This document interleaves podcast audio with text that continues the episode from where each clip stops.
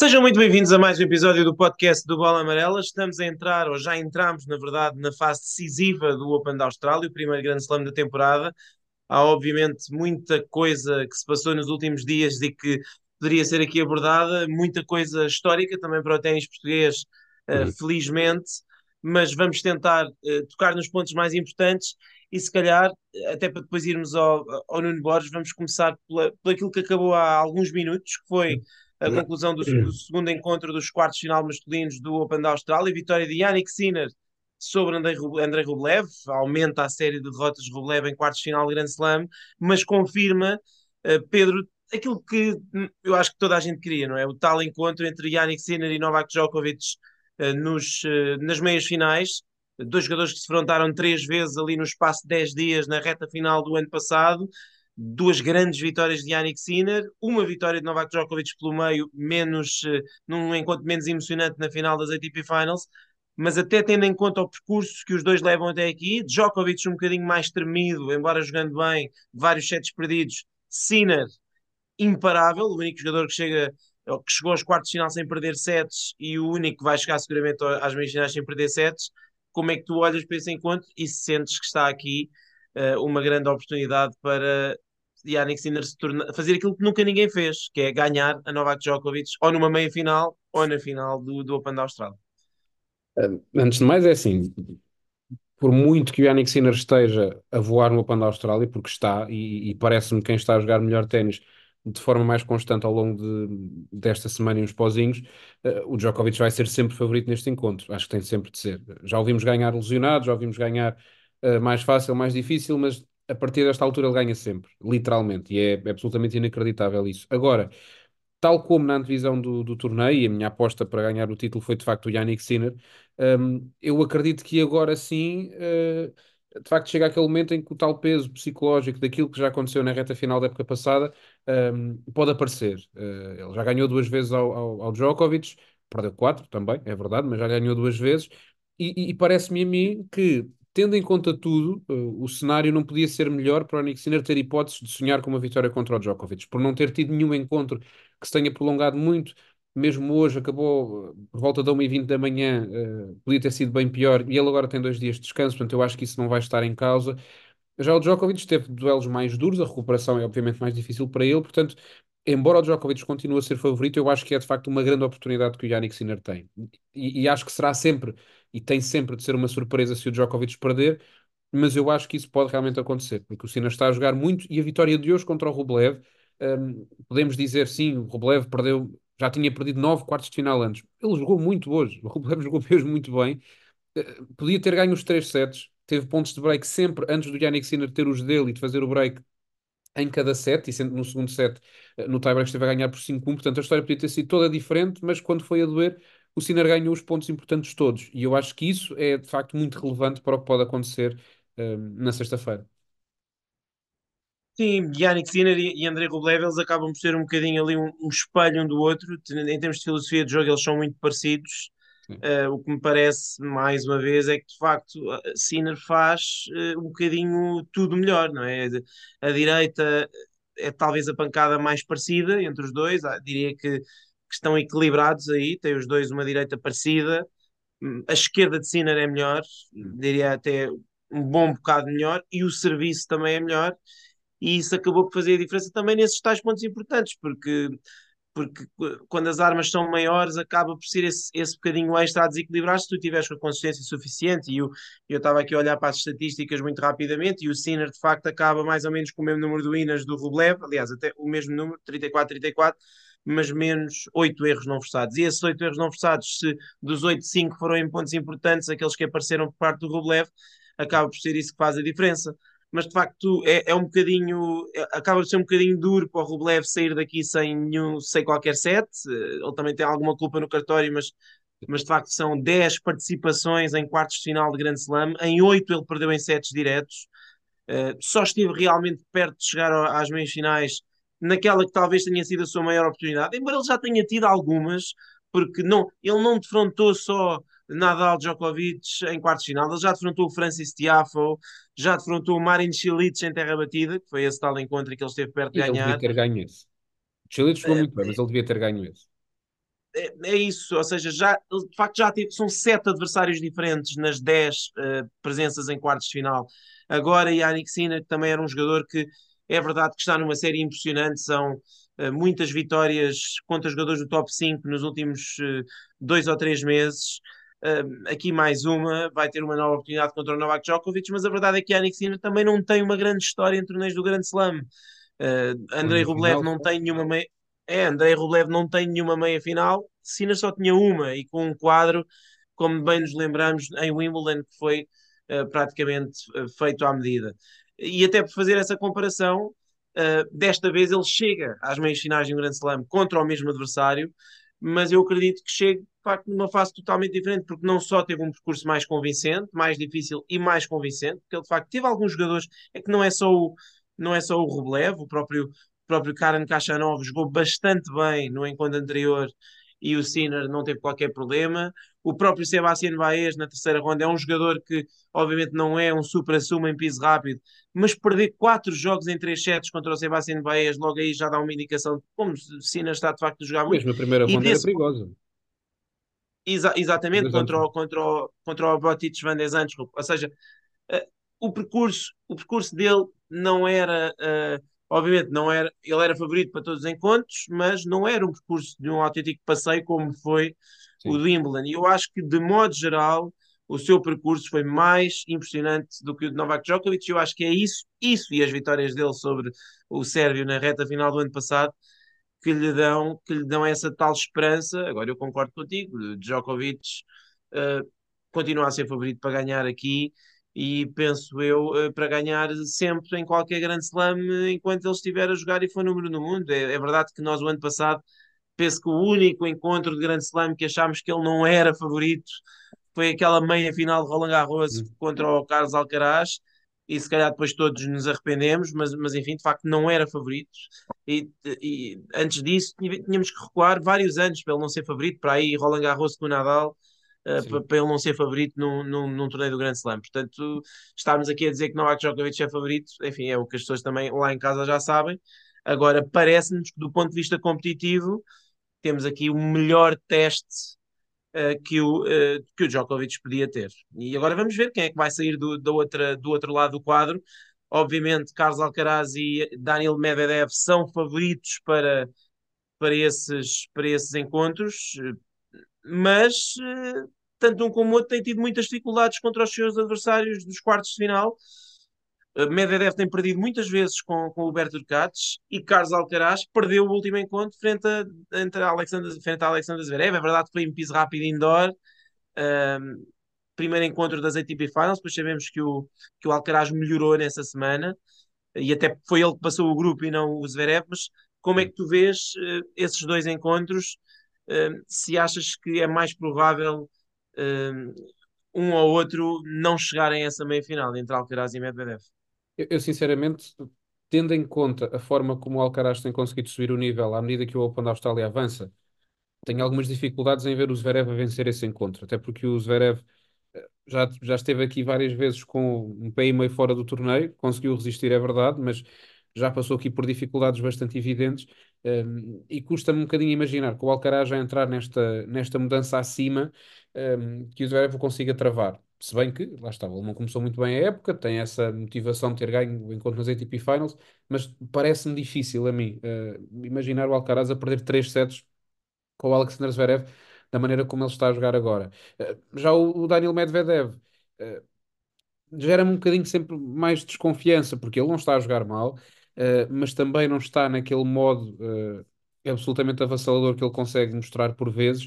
Uh, é um bocadinho estranho, porque, porque na verdade ele é um jogador diferente dos outros, até em termos de caráter, e eu não consigo perceber muito bem se ele está a, poupar-se um bocadinho, se às vezes está a tirar o pé do acelerador, se não está. Agora, de frente é um jogador pode ganhar uh, três tiebreaks e, e eliminá-lo. A verdade é essa. O Berocats pode fazer isso. Uh, é um confronto muito interessante, no ponto de vista em que é alguém que serve muito bem e, e um que, que, responde a 3 metros da linha de fundo uh, e que retira um bocadinho disso. mas será curioso perceber isto no Open da Austrália. Não falámos disso, mas no Open da Austrália, de facto, tem primado no quadro masculino completamente oposto ao que se passou no feminino, uh, por quase todos os favoritos estarem a cumprir a sua obrigação. Uh, seis dos oito cabeças de série, dos oito principais cabeças de série chegaram aos quartos de final. Já temos dois dos quatro nas meias finais. e podemos ter mesmo 4 em 4 nas meias finais, algo que na Austrália não acontece desde 2013. Estava aqui à procura disso. Uh, veremos se repete aqui. Parece-me provável que sim, uh, mas lá está. O Alcaraz não acredito que perca, o Daniel Medvedev também acho que não, mas depende do Verocats. Se estiver num daqueles dias, pode ganhar três tie-breaks. A verdade é essa, a qualquer jogador do mundo. Sim, a chave, a chave passa, acredito passa muito por aí. Em relação a Zverev, eu uh, também acho que o facto de ele estar com tantas horas nas pernas também não vai ajudar, porque uh, vai acontecer um bocadinho a mesma coisa que aconteceu no US Open. Estes dois jogadores defrontaram-se no US Open em, em, em setembro, no último Grand Slam, também nos quartos de final. E Zverev também chegou aos quartos de final com muitos sets nas pernas por comparação com o Alcaraz. Na altura penso que tinha jogado 5 horas, contra, ou mais de 5 horas até contra o Sinner, ou 5 horas em ponto, num jogo que acabou às tantas da manhã. Uh, portanto, do ponto de vista físico, acho que o Zverev chega tão cansado a este encontro como chegou esse do US Open e Alcaraz acabou por controlar bem essa, essa partida de Nova York frente ao, frente ao alemão. Uh, e, e, ironicamente eu também acho que neste momento é muito mais fácil ganhar a Carlitos Alcaraz à melhor 3 sets do que à uhum. melhor 5 sets. Ele tem um bocadinho o efeito que os, que os jogadores do Big Three nos tempos áureos uh, tinham uh, quando se defronta quando se defronta ao espanhol. Acho que é, ou, ou, por exemplo, também quando se, o Nuno Borges, quando defrontou o Medvedev nos oitavos de final, é muito mais difícil ganhar da melhor de 5 do que à melhor, do que à melhor de 3. Eu acho que isso, até pela questão física, isso tem algum impacto se o Alcaraz ganhar o primeiro set ou se meter a ganhar em 2 sets a 1 um contra o, contra o Zverev, é mais difícil mentalmente o Zverev sair, da, sair desse encontro, mentalmente e fisicamente acreditar que pode dar a volta. Uh, mas concordo contigo, o Berto Turcatos acho mais provável, até porque Medvedev, enfim, tem estado um bocadinho duvidoso, há que dizer, uh, esteve quase a perder frente ao Emil Rosovoy e e se, se tivesse perdido, não sabemos se calhar se ainda não tínhamos um jogador português neste momento em prova, é? Seria, é claro que é um grande se, mas, mas a verdade é que ele esteve perto de perder frente ao Roosevelt, esteve a perder por 2 sets a 0, e mesmo contra o Nuno Borges ele foi uh, convincente a espaços, podia ter perdido o segundo set perfeitamente, uh, aliás, podia ter perdido o, podia ter perdido qualquer um dos dois, dos dois primeiros sets, embora tenha sido, tenha sido justamente vencedor, serviu bem nos dois primeiros sets e depois perdeu aquele terceiro set uh, que talvez não possa dar-se ao, ao, luxo de perder frente a um jogador que seja mais experimentado a nível, de, a nível das rondas finais de torneios do Grand Slam. Portanto, acho que sim, acho que dos quatro já achava, antes destes encontros começarem, dos quatro, o mais provável de não chegar às meias finais será o Medvedev no entanto, sinceramente, acho que as probabilidades são grandes de voltarmos a ter o, este novo Big Four nas meias finais. Foi assim em Wimbledon, foi assim nas ATP Finals e só não foi assim no US Open porque de facto eh, não, não dava para ter sido, porque Sinner ficou do lado de Alcaraz, acabou por perder com Zverev até, mas não podia, eh, em termos de enquadramento do quadro, não podia ter acontecido os quatro chegarem às meias finais, porque desde que tem sido possível nos últimos torneios, eles têm chegado lá e acredito que seja isso que vai, voltar a acontecer. Falámos de Daniel Medvedev. Daniel Medvedev foi o responsável pela eliminação de Nuno Borges nos oitavos de final do uh, Open da Austrália. Bom, uh, uma grande surpresa, não é? Acho que não é, não é desmerecedor estarmos a dizer que é uma enorme surpresa ao Nuno ter chegado aos oitavos de final, porque ele próprio repetiu 100 vezes uh, muita gente achou talvez que ele se colocou até numa posição de inferioridade, mas quem conhece o Nuno Borges sabe que ele é uh, um tipo honesto e simples, e aquilo que ele disse era exatamente aquilo que ele pensava. Ainda lhe custava acreditar que, e ainda lhe custa, depois de ter sido, ter sido derrotado, ainda lhe custa acreditar que chegou aos oitavos final do Open da Austrália e que uh, jogou na Rod Laver Arena contra Daniel Medvedev. Uh, Pedro, sei que viste isso com muita emoção e alegria, mas conta-nos como é que viste esta caminhada do Nuno, que foi de facto impressionante. Pá, foi impressionante e, e, e, é mesmo uma surpresa, e, e, é óbvio que também para ele foi uma surpresa, porque o ténis tem destas coisas. De facto, quem, quem viu o Nuno Borges jogar na, na, preparação para o Open da Austrália, nunca na vida diria que isto ia acontecer. Só que o ténis tem, tem este aspecto: tu podes perder 6-0, 6-0 e no dia a seguir tens a hipótese de começar do zero uh, e, e poder mudar o rumo dos acontecimentos. E ele uh, tinha perdido na primeira ronda de Hong Kong, uh, em Auckland ganhou ali meio sofrido ao Alex Michelson e depois é esmagado pelo Arthur Ruiz 6-2 e 6-0. E, e perante isto, não só o resultado, mas o nível de jogo que não estava lá nesse encontro, ele entrava com muitas dúvidas. A questão é que começou bem o torneio, foi crescendo, foi ganhando confiança e o Nuno é um jogador extremamente perigoso quando ele fica confiante, quando começa a acreditar que realmente pode, uh, pode alcançar o sucesso e pode fazer aquilo. Uh, e na verdade foi isso que foi acontecendo, porque ele começou a acreditar cada vez mais no serviço, a acreditar no plano de jogo, a acreditar que ele tinha capacidade e que tinha nível para estar ali a jogar olhos nos olhos com, com os melhores do mundo. E ainda assim, mesmo que isto seja tudo verdade, a vitória contra o Igor Dimitrov é das coisas mais impressionantes do ténis português nos últimos uh, largos anos, porque não é só derrotar eh, um tenista do top 15, é derrotar alguém que com legitimidade era considerado um dos candidatos ao Open da Austrália, porque era, e nós até brincámos aqui a dizer que, que o Nuno Borges ia impedir o, o Dimitrov de ganhar o primeiro grande slam da carreira, e, e conseguiu mesmo, conseguiu mesmo impedir isso. Mas até a marcha do marcador, aqui, o, o tie-break do quarto set é inacreditável porque o Nuno está na frente, fica para trás e eu confesso que na altura achei, pronto, uh, foi bonito, vai doer, uh, vai custar-lhe porque teve hipóteses de, de, ganhar isto e agora mete-se no quinto set e provavelmente perde. Mas até ele conseguiu reagir, portanto é, é muito importante. Agora, também é preciso ter outra coisa uh, em mente, tal como veio de uma derrota pesada no, no torneio anterior para fazer isto, agora também não podemos exigir que o Nuno comece a chegar às meias finais de torneios Masters 1000 e a ganhar constantemente a top 20. Agora, acha que lhe pode dar mais confiança para saber que tem nível para estar uh, olhos nos olhos com estes jogadores. E agora é continuar a crescer, há de ter mais derrotas que, que, que não vai gostar de sofrer e que as pessoas vão questionar, mas uh, faz parte, todos, quase todos têm derrotas dessas, há um seleto grupo que não tem, uh, mas é um, acho que é um marco muito importante, e não vou dizer ponto de viragem, mas é um ponto importante na carreira dele. Sim, eu, eu sinceramente tenho esperança que seja que seja, óbvio que não vai ser automático, mas tenho esperança que seja a entrada numa, numa nova dimensão para a carreira do Nuno, ou seja, acho que a partir daqui uh, pelo menos sai aquela questão do peso de, de ter que ganhar encontros consecutivos que nunca tinha acontecido, tinha perdido penso que 12 ou 13 ou 14 uh, segundas rondas em torneios uh, e isso já começava a ser de facto um peso, eram muitas segundas rondas e já tínhamos tido inclusive uma este ano, como disseste, a do, a do Arthur Fils, um, mais do que, mais do que ir avançar no torneio do Grand Slam, de facto ele nunca tinha avançado num torneio do circuito principal, portanto a vitória frente ao Alejandro Davidovich Fokina eu acho que também foi muito importante nesse sentido, uhum. uh, não só porque é um excelente jogador, mas também porque libertou dessa, dessa mala pata, digamos assim.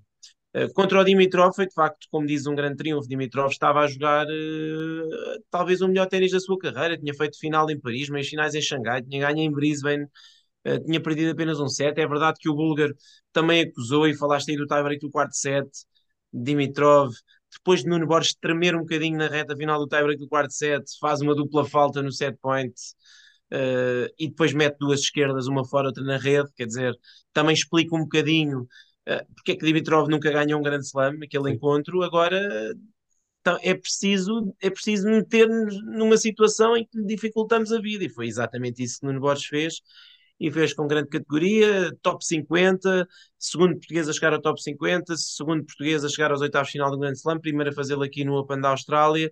Como dizias, em termos de vitória individual, é a segunda melhor masculina em torneios do Grand Slam, é, é a melhor não, enquanto não acabou, mas enfim, Carreño Busta, quando era quase top 10, desistiu já no quinto set frente a João Sousa, portanto diria que é uma vitória legítima, até porque foi naquele ano em que João Sousa depois acabou nos oitavos de final do, do US Open, mas de facto é uma vitória que, do ponto de vista individual, eu acho que muda bastante a forma como ele vai olhar para estes jogadores e também muda a perspectiva de como ele vai entrar nos torneios. A partir de agora, penso eu que é justo dizer-se que se acabaram os Challengers, um, o que, que eu acho que também é um alívio um bocadinho para a cabeça do Nuno, porque a verdade é que ele chegou a 60 e poucos do mundo, praticamente com sendo um jogador muito bom em Challengers, mas que não conseguia a nível ATP acompanhar esses, esses resultados, ir buscar pontos a torneios ATP. Isso agora acabou, embora ele, eu sei que ele tinha previsto jogar ainda ali um,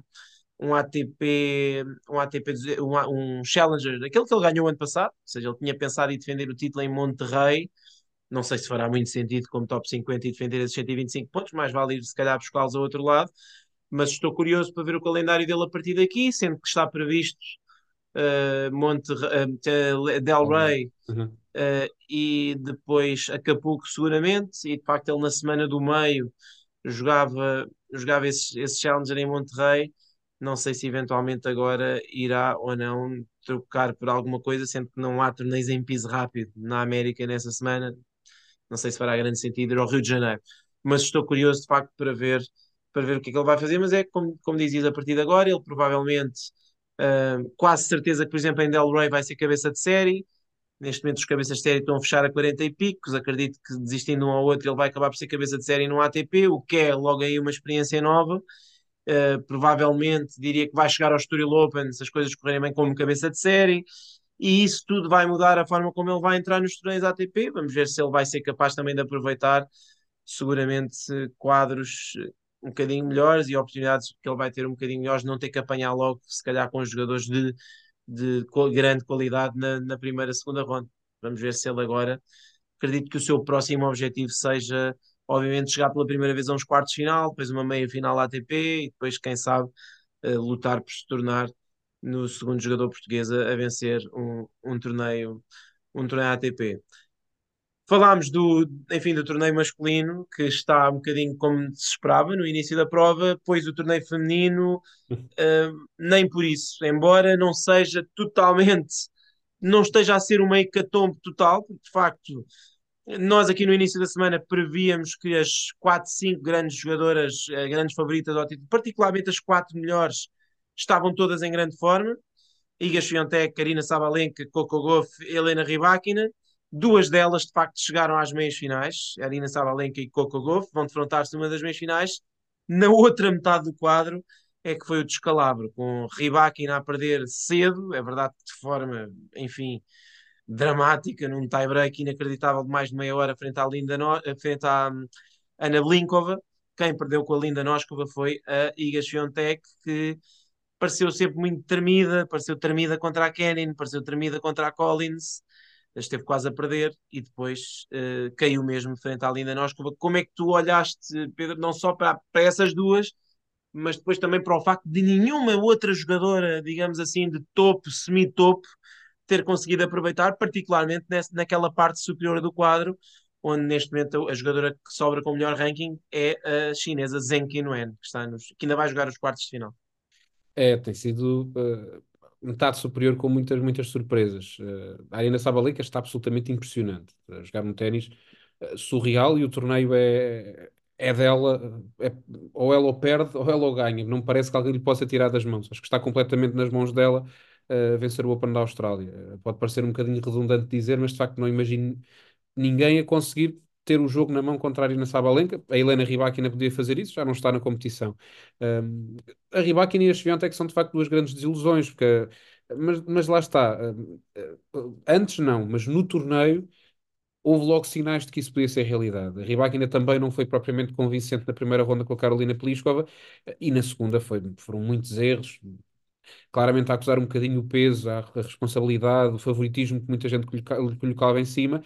E a Iga Swiatek, que eu acreditei que pudesse, que à medida do torneio uh, avançava, ela também levar o seu nível, a verdade é que os matchups que ela teve, de facto, nunca foram simpáticos, porque são jogadoras uh, que jogam parecido com, uh, especialmente a Collins e, e a Noskova, com a Rybakina, por exemplo, com que ela não gosta nada de jogar, jogadoras que batem muito forte na bola, no entanto, não deixa de ser curioso que uh, tenha sido um bocadinho no mental que ela perdeu. Ela, uh, houve ali encontros, especialmente o da, o da Noskov, obviamente, tinha o, o duelo praticamente controlado, perfeitamente controlado. Uh, já podíamos quase escrever notícias a dar conta da vitória dela e, e, de repente tudo caiu por terra. Portanto, é óbvio que é uma surpresa, abre espaço na metade superior. Uh, vem aqui um bocadinho na lógica do que tantas vezes tem acontecido no, no circuito feminino, há sempre alguém que tenta aparecer uh, e veremos se a Zenki Nguyen consegue aproveitar essa oportunidade. Há, obviamente, a, a, a Ana Kalinskaya, a Linda Noskova e a Dana Jastremska, que, que certamente nenhum de nós diria que, que estaria nesta fase, uh, mas as oportunidades estão lá e são para, são para aproveitar. Se calhar daqui a um ano estamos a falar da Linda Noskova como algo perfeitamente normal, estar a lutar por títulos do Grande Slam. Realmente não se sabe. Uh, mas parece-me bastante evidente que se a Arina Sabalenka jogar mais ou menos perto do que fez até aqui no torneio, que de facto o título é dela, porque está uh, patamar acima, ou dois patamares acima de todas as outras, tem sido realmente impressionante. Sim, eu, eu concordo, acho que acima de tudo tem sido, tem sido mais impressionante ao olho também, porque ela lá está, o ténis dela quando funciona é- parece quase impossível de bater, não é? O problema é depois quando não funciona. E Exatamente. sinceramente eu acho que aquilo que deve preocupá-la e aquilo que deve alarmá-la e de certo modo até abrir-lhe os olhos e motivá-la para a meia-final é, é a forma como ela perdeu a final do US Open. Uh, perdeu muito mal perdida a final do US Open contra a Coco Gauff e agora vão ter a hipótese de se reencontrar. Uh, e ela normalmente não gosta de jogar contra jogadores como a Coco Gauff, essa é que é a verdade. Porque a Gauff hoje não conseguia meter uma direita dentro, foi constrangedor, uh, sinceramente. Foi do pior.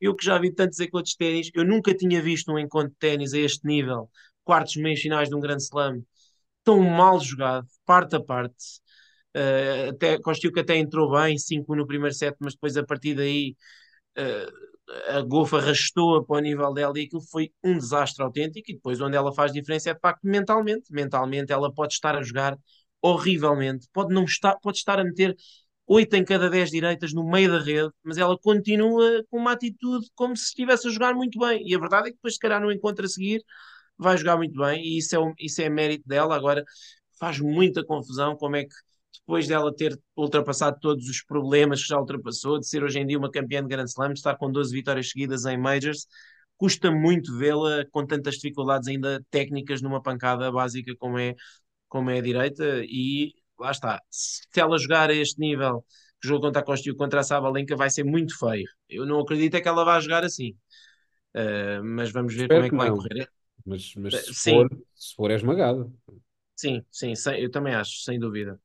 Uh, em relação à, ao, ao, outro, ao outro lado do quadro. É exatamente o que tu dizes, quer dizer, o ténis feminino é, nesse ponto de vista, é fascinante. A Zenki Nguyen é um talento geracional, toda a gente sabe que ela provavelmente vai ser top 10, aliás, top 10 penso que se não já está garantido, está praticamente. Quase, quase. Só, só mas será top... outras, mas quase, quase. É, mas vai ser top 10, vai ser top 5, vai ser muito provavelmente campeã de Grand Slam. Com o ténis que ela tem, com aquilo que ainda tem a melhorar, nomeadamente no serviço, uh, é muito estranho que ela não venha a ganhar um Grand Slam, já tinha estado nos quartos de final no último Major, portanto ela é claramente a jogadora favorita à final, embora eu acho que isso joga um bocadinho contra ela, porque ela neste momento tem toda a pressão do lado dela, vamos ver se sabe lidar com isso, mas qualquer uma das outras jogadoras, particularmente a Noskova e a, e a Yastremska, eu lembro-me quando a Yastremska apareceu, uh, com 18, 19 anos, eu... Uh, uh, quando fui ao US Open em 2019, via jogar na primeira ronda, já não me lembro com quem, contra uma cabeça de série qualquer, assim num corte pequeno, e eu lembro-me que foi a jogadora de todas as jogadoras que eu vi femininas que mais me impressionou pela forma como batia na bola. Uh, depois a carreira dela, de facto, não tem cumprido as expectativas, ela também joga um bocadinho à toa, muitas vezes, taticamente, também teve algumas lesões, depois meteu-se toda esta questão da guerra, ela foi uma das jogadoras mais afetadas por isso, mas aqui passou o qualifying e aqui está ela. E a verdade é que se pode, quem sabe, tornar na segunda jogadora da história, depois de amarrado o cano, a ganhar um, um, torneio do Grand Slam vinda do qualifying. Uh, eu, ao contrário daquilo que eu tenho lido, para mim ela é favorita contra a Noskova. Eu acho que ela, daquilo que eu tenho visto jogar, eu acho que a Linda Noskova também é um talento, também é uma jogadora também é uma jogadora muito interessante, uh, também bate forte na bola, também tem muitos argumentos ofensivos, mas eu acho que a Yastremska uh, tem, tem mais, acho que tem mais bola, acho que serve melhor e acho que o jogo depende mais dela do que da Noskova, embora não me, admira, não me admiraria também muito se a Yastremska chegar ao encontro com a Linda Noskova e não encontrar o corte, como é possível que possa acontecer, mas eu achei que ela jogou muito bem contra a Vitória Azarenka, fez uma exibição das melhores do torneio contra a Marqueta Vondrushova, e por isso, uh, se tivesse de arriscar, arriscaria nela e na Zenkinoen, embora a Ana Kalinskaya também seja uma jogadora um bocadinho underrated. Eu acho que ela nunca conseguiu ter a carreira que era suposto ter tido, porque ela também está sempre lesionada. Uh, deve ser a jogadora com mais desistências ali, a par da Lésia de Surenko, deve ser a jogadora com mais desistências ao longo do ano. Eh, eh, pelo que também não me admira muito vê-la chegar longe num torneio quando está saudável, porque ela tem grande ténis, fez um, jogou um encontro incrível contra a Sloane Stephens e despachou a Jasmine Paulini nas meias finais, nos quartos, nos oitavos de final. Uhum. Aliás, o que por si só mostra bem o nível a que ela está, porque é uma jogadora Paulini que tem que normalmente é um barómetro ali para se perceber uh, para lhe ganhar é preciso jogar bem e foi isso que, que a Kalinskaya conseguiu fazer, portanto vamos ter vamos ter aí Isso um... em relação à Stremska, temos que esquecer também que ela já tinha estado à porta do top 20, na altura em que depois uh, foi suspensa por causa de múltiplo antidoping, portanto ela aí fica parada e por isso é que também teve de voltar atrás. Eu acredito que isso tenha mexido com ela, mas lá está, o ténis e o nível uh, estavam lá. Agora realmente está a voltar e acredito que isto também pode ser um, um ponto de viragem para ela para voltar a, a ser de topo. Mas é, mas eu concordo contigo, porque é, eu acho que ela é o mais, é o mais parecido que existe com, com a Arina Sabalenka ainda no quadro, da maneira como joga. Só que, obviamente, se lhe tiram a mão e se as coisas começam a correr mal, também pode descambar. E não era a primeira nem a última vez que certamente aconteceria isso na carreira dela, que eu acho que essa é que é a grande dúvida. Sim, é para lembrar dessa situação do, do doping, porque de facto é preciso até lembrar também que ela, ela esteve suspensa preventivamente e depois conseguiu provar que nem sequer tinha culpa, ou seja, ela esteve suspensa apenas preventivamente, ela nunca foi condenada, mas isso fez com que ela tivesse afastada do circuito e nunca mais voltou a ser a mesma, na verdade. Eu acho que ela, aquilo que está a jogar agora no Open da Austrália, ela não jogou nos últimos anos, até em termos de peso de bola.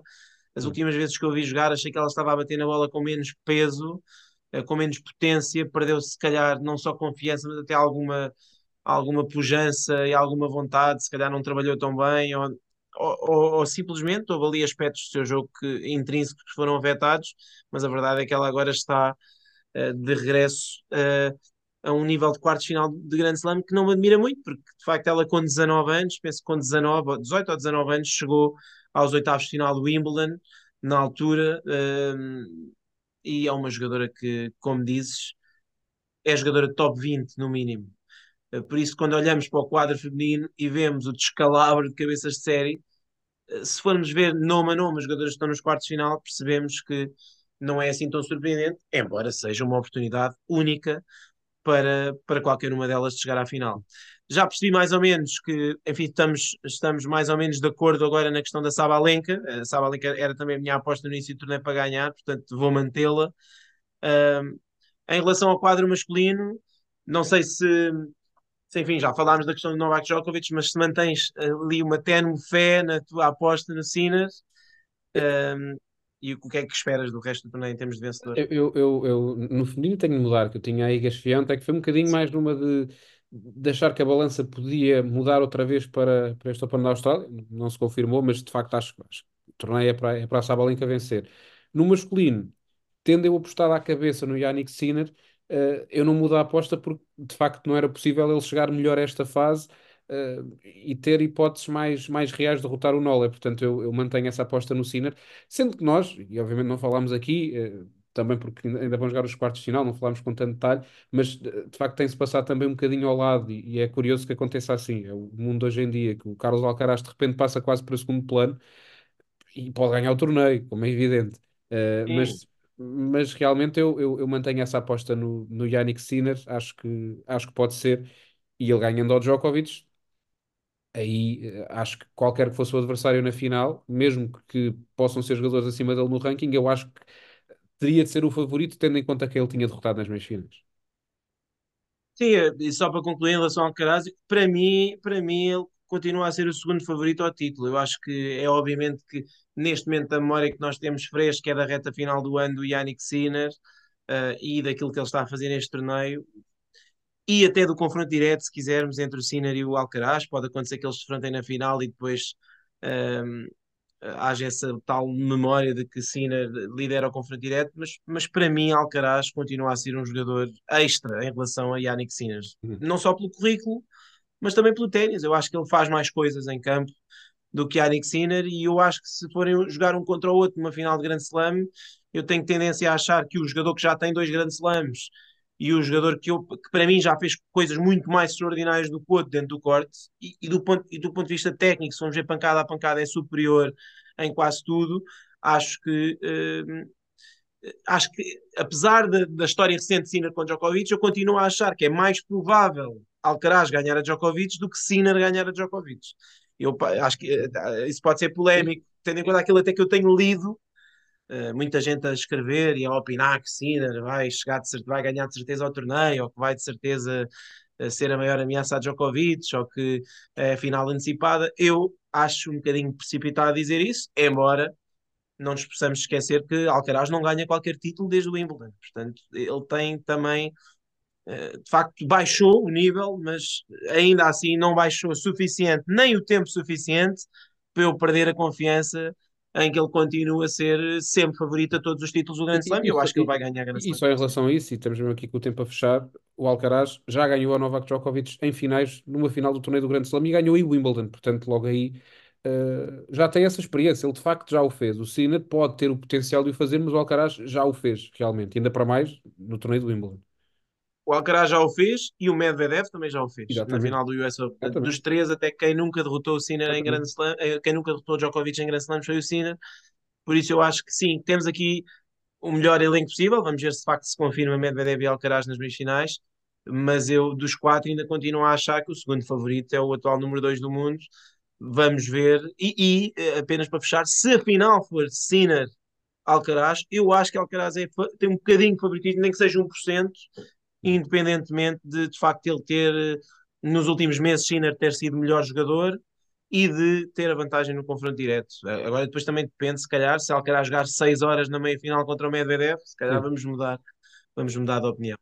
Bom, mas estaremos cá para fazer essa análise na próxima, no início da próxima semana. Já sabem, vem a fase decisiva do Open da Austrália, reta final dos quartos de final, meias finais e finais para, os fins, para o fim de semana. Uh, continuem por aí a acompanhar-nos e nós voltamos em breve com mais um episódio do nosso podcast. Até à próxima.